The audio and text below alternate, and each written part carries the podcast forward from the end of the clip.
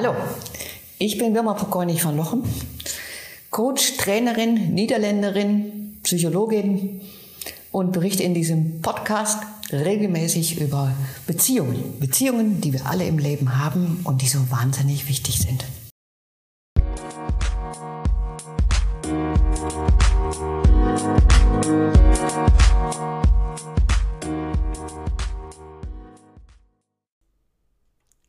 Hallo und guten Tag. Heute werde ich mit euch über ein Thema sprechen, was mich wirklich sehr beschäftigt. Nicht nur als Wilma und Mensch, sondern weil es auch immer wieder in meiner Coaching- und Trainingspraxis ein großes Thema ist. Und zwar handelt es sich hier von Mustern. Wer die ersten Podcasts gehört hast und hat und vor allen Dingen den Podcast mit Katharina und mir, weiß, dass das Wort auch schon mal gefallen ist und wir haben auch damals schon versprochen, wir werden nochmal darauf zurückkommen.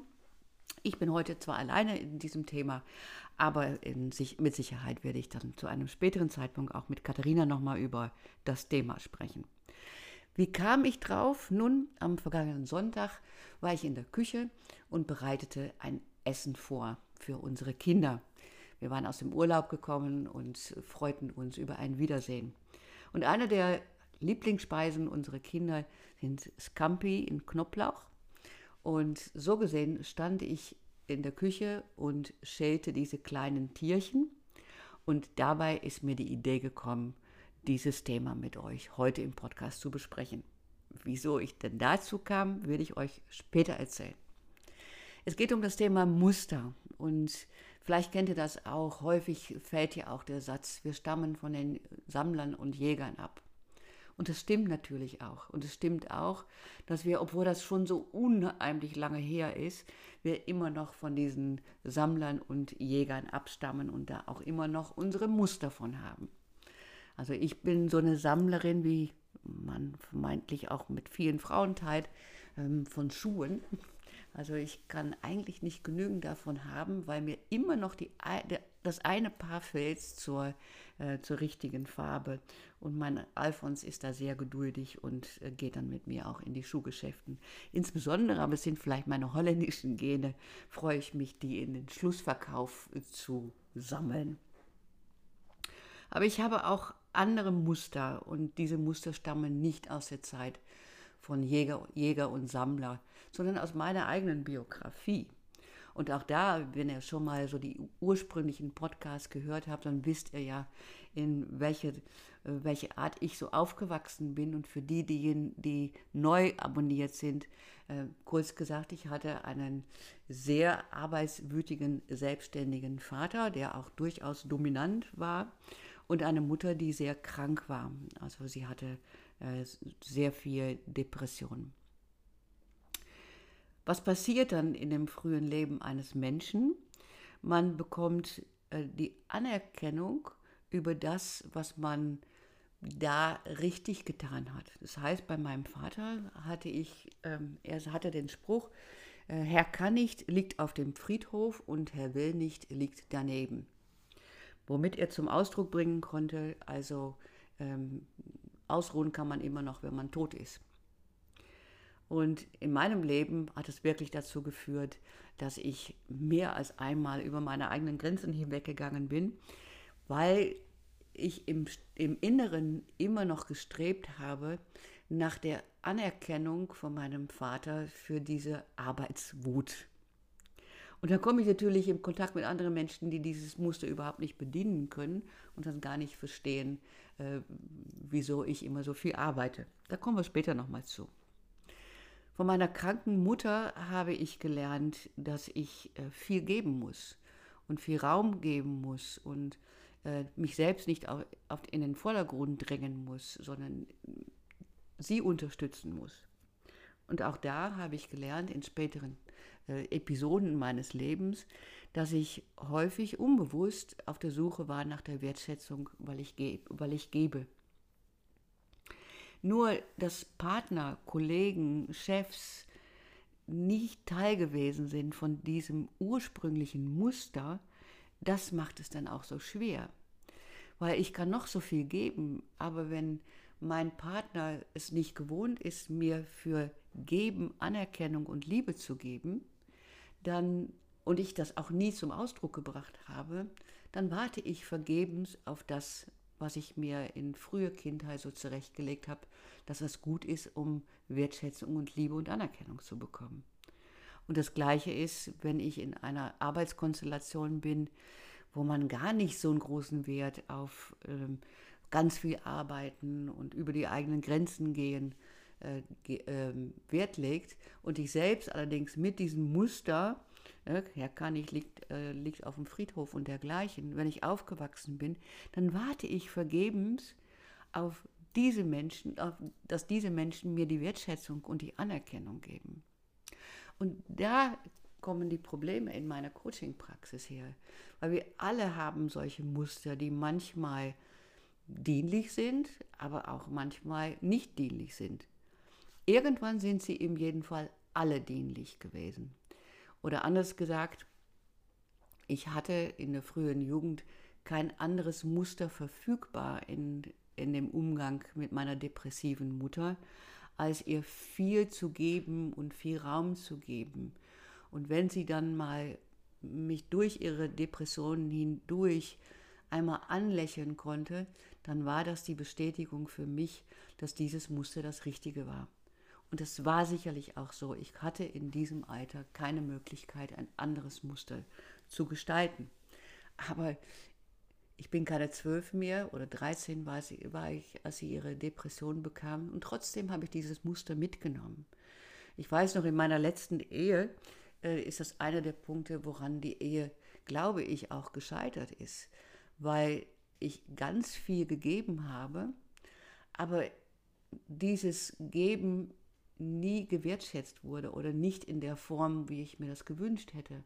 Es wurde irgendwann als selbstverständlich angesehen und stärker noch, wenn ich dann mal aufhörte zu geben, dann wurde es eingefordert.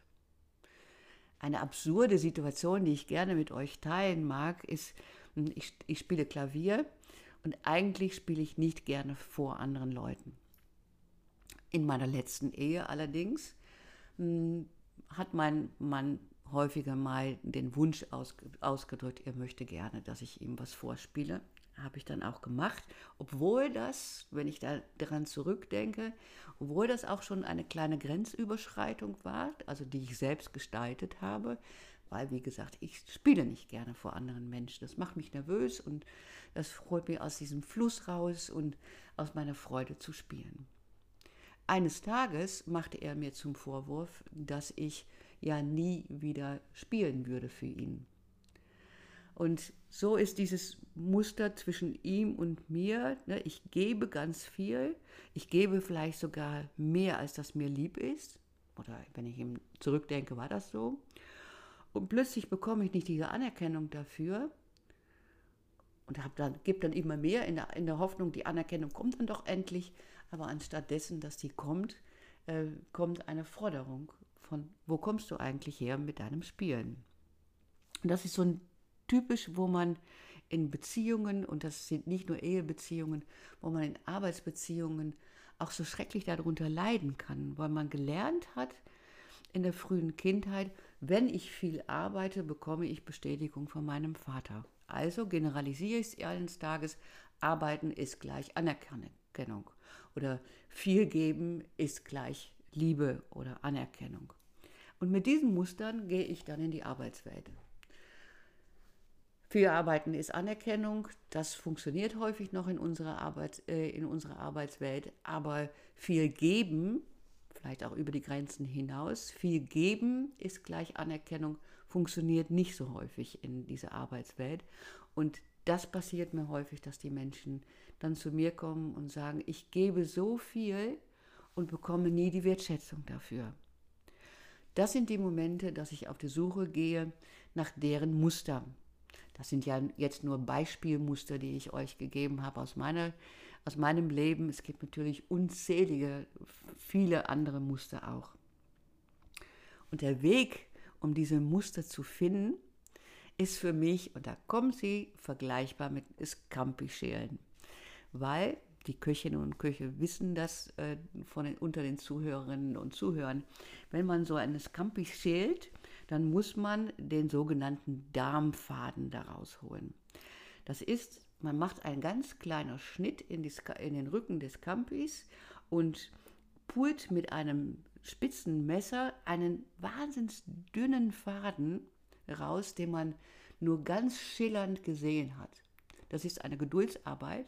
Und wenn man Glück hat, dann hat man gleich die, den ganzen Darmfaden zu fassen und äh, dann muss man den Prozess nicht nochmal neu starten. Ich habe mal gehört, dass wenn man das nicht tut, es Campi bitter wird. Und diese Arbeit mit meinen Coach Coaching-Kunden ist häufig wie das Suchen nach diesem fast unsichtbaren Darmfaden. Und dann auch die, der Versuch, das so zu machen, dass, dass ich wirklich den gesamten, das gesamte Muster zu fassen bekomme.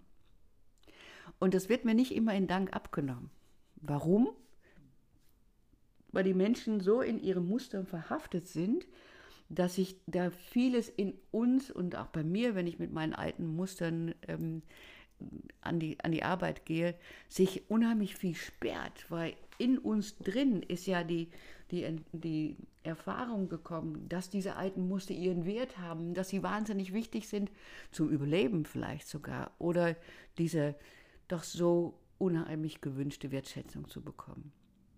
Deswegen muss ich es ganz vorsichtig machen und mit ganz viel Liebe und Geduld und natürlich, na, damit ihr kein falsches Bild im Kopf habt, natürlich unter Messer in diesem Falle. Ein Beispiel, was äh, ich bei einem Muster von einem äh, in der Arbeit mit einem jungen Mann neulich äh, getroffen habe.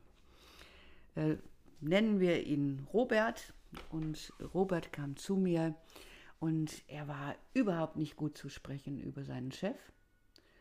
Und äh, er hatte auch starke Bewertungen, negative Bewertungen über seinen Chef, wo ich dachte, oh hoppla. Und ich habe in, äh, in dem Coaching-Kontext habe ich Robert und äh, interagieren lassen mit seinem Chef und der wurde gespielt von einem unserer Seminarschauspieler. Und in diesem Fall, der, Robert, der, der Chef vom Robert ruft Robert an weil sie sind im Autohaus und der Chef vom Robert hat gesehen, dass da ein Kunde im Autohaus läuft und dass er noch nicht angesprochen wurde. Also ruft der Seminarschauspieler alias Chef von Robert Robert an und sagt, hey Robert, hast du schon den Kunden gesehen? Robert ist allerdings beschäftigt und hat das Muster Anerkennung und sieht nicht oder, oder anders gesagt und hofft und erwartet, dass der Chef schon für ihn das gesehen hat, dass er in, fertig ist oder dass er da, dabei ist, ein Angebot zu gestalten für einen Kunden, also dass er hart an der Arbeit ist. Und in dem Muster von Robert geht es sofort los, dass dieser Chef das nicht wertschätzt.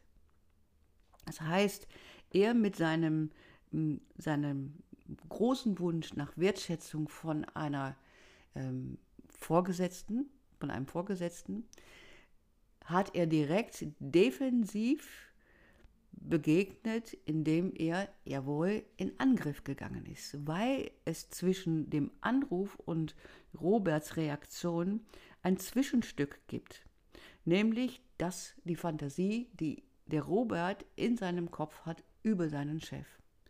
Und diese Fantasie ist dann so etwas gewesen wie, er will das nicht wertschätzen, dass ich hier an der Arbeit bin. Ähm, das ist ihm sicherlich egal, dass ich jetzt hier für den Kunden mich ins Zeug lege und andere Fantasien. Und natürlich konnte das der Chef überhaupt nicht sehen, weil er rief ihn an. Er konnte auch gar nicht sehen, dass er an einem Angebot war. Aber dieses aus dieser defensiven Strategie, weil man keine Wertschätzung bekommt, dann plötzlich so in die Bewertung zu gehen, das ist etwas, was ich sehr, sehr, sehr häufig äh, in meiner Coaching-Praxis erlebe. Und so war es auch in Roberts Fall. Robert sagte tatsächlich zu seinem Chef, alias Seminarschauspieler, äh, sag mal, hast du selbst keine Beine, kannst du selbst nicht zu dem Kunden laufen. Das ist natürlich äh, heavy, wenn man weiß, dass er eigentlich auf Wertschätzung aus ist. So kriegt man keine Wertschätzung. Es war eine harte Arbeit, ihm bewusst zu machen, dass in dem Moment, dass wir unsere Muster anklingen lassen, die aus einer Zeit weit vor dem Vorgesetzten kommen, dass wenn wir in diese Muster beharren und an unsere Fantasien glauben, als sei es die Wahrheit und das in Zusammenhang stellen mit unserem eigenen Bedürfnis, dass es eigentlich nur schiefgehen kann. Und das ist auch nochmal ein wichtiger Aspekt, dass wenn man in einem Muster aufgewachsen ist, also Robert hatte einen dominanten Vater, von dem er nahezu keine Wertschätzung bekam, und er ist als kleiner Junge, ähm, ist er darunter, hat er darunter gelitten, dann ist es ja so, dass wir diesen dominanten Vater ja auch erlebt haben in seinem Tun. Und was ich dann häufig erlebe, ist, dass, es, dass unsere Coaching-Kunden nicht nur das Muster haben von den kleinen Jungen, der gebückt geht unter den Vater, sondern dass der äh, kleine Junge, der plötzlich groß geworden ist, plötzlich auch das Verhalten des dominanten Vaters zeigen kann. Also wir, wir speichern so gesagt das gesamte Muster, das Muster des Opfers, was wir waren in der Situation, und das Muster des Täters. Und das ist für mich auch die Erklärung, warum jemand in so einer defensiven Reaktion, also ich vorauslaufend auf den Schmerz, dass ich diese Wertschätzung nicht bekomme, plötzlich umschalten in, den, in das andere Teil äh, des Musters, nämlich des Angreifers. Und das tut man, wenn man seinen eigenen Chef fragt, ob er keine, keine Beine hat, um selbst zu dem Kunden zu laufen. Also ein ganz spannendes Thema, wo wir immer wieder mit zu tun bekommen, wenn es dann so Konflikte geht, wo andere, äh, wo es nicht, wo andere Menschen daran beteiligt sind, als eigentlich der Mensch, mit dem ich in Konflikt stehe. An einer anderen äh, Situation habe ich mal erlebt, dass eine junge Frau und ein junger Mann äh, in einem Unternehmen eng zusammenarbeiten mussten, aber ähm, es war ein Konflikt entstanden zwischen den beiden. Früher hatten sie gut zusammengearbeitet, da hatten sie sich sogar angefreundet. Und plötzlich war die Zusammenarbeit überhaupt nicht mehr möglich und ich wurde gebeten, doch mal mit diesen beiden Menschen zu sprechen.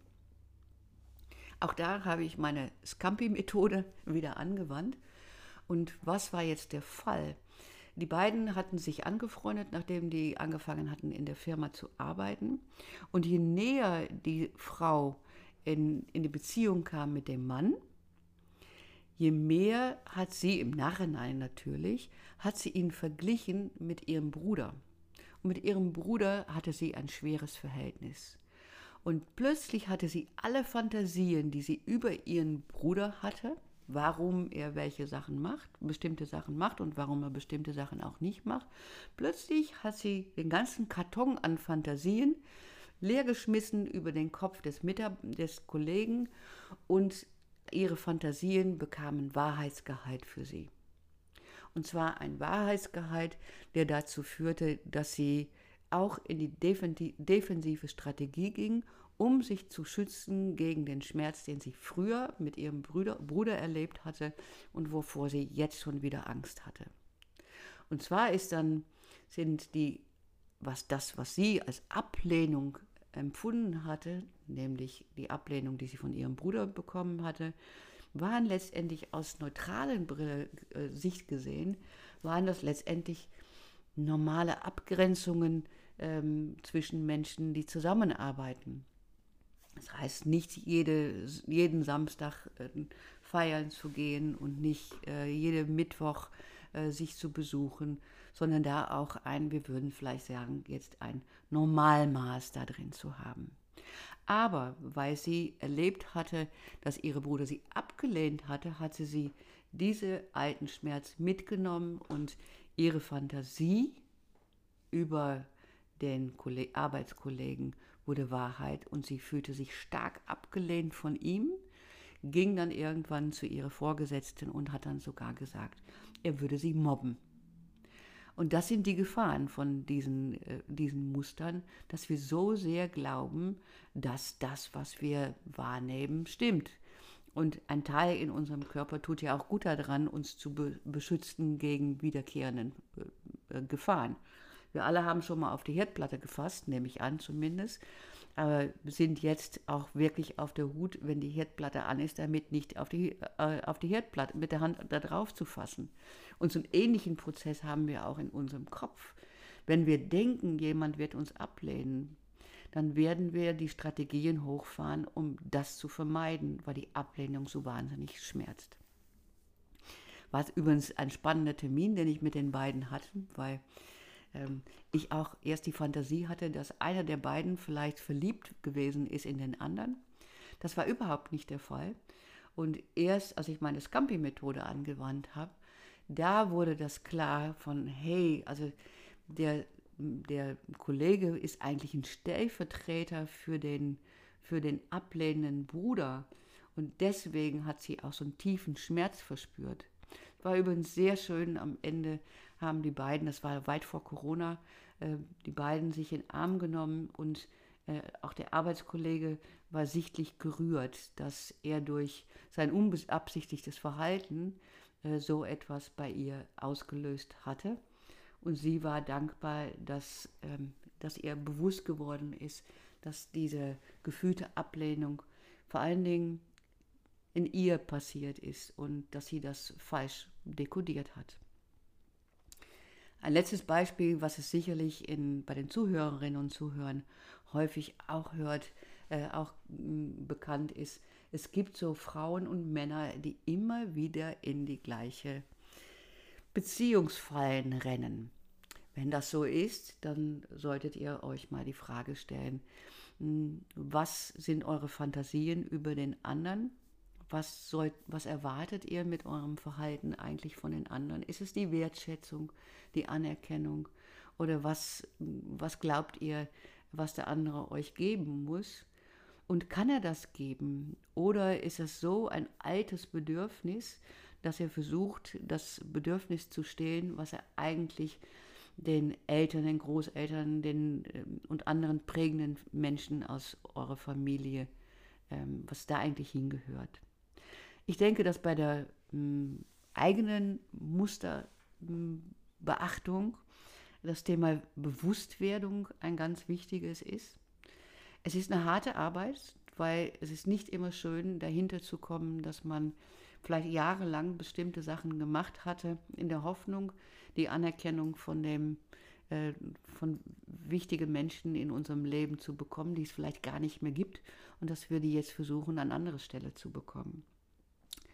Ich habe auch schon mal gesagt, so ein altes Muster ist wie Zahnstein. Also wenn ich hm, bei unserer Zahnärztin bin äh, und die Zahnfeen dort äh, mit vielen Geräten versuchen, mir den Zahnstein von den Zähnen zu entfernen, dann ist das hm, harte Arbeit.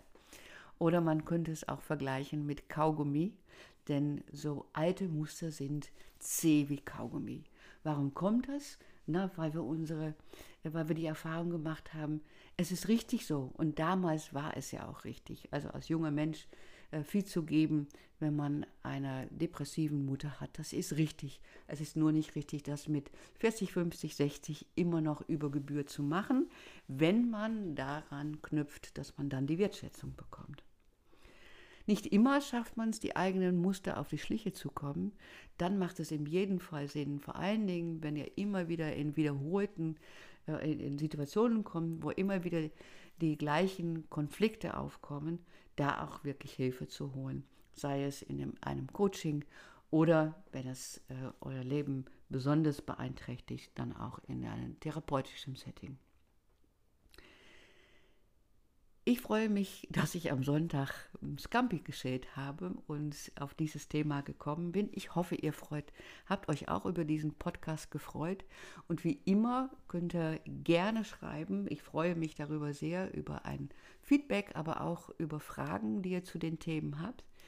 Ihr erreicht uns unter dem, äh, mit der Mail podcast at institut-synergie.de und Synergie schreibt sich mit S-Y-N-E-R-G-I-E.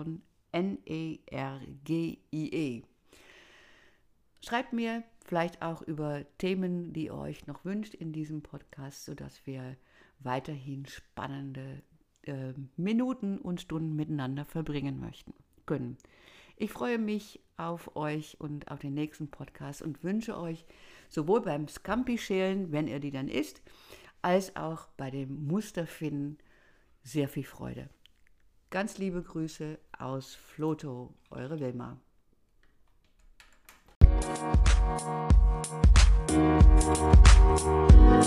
Thank you.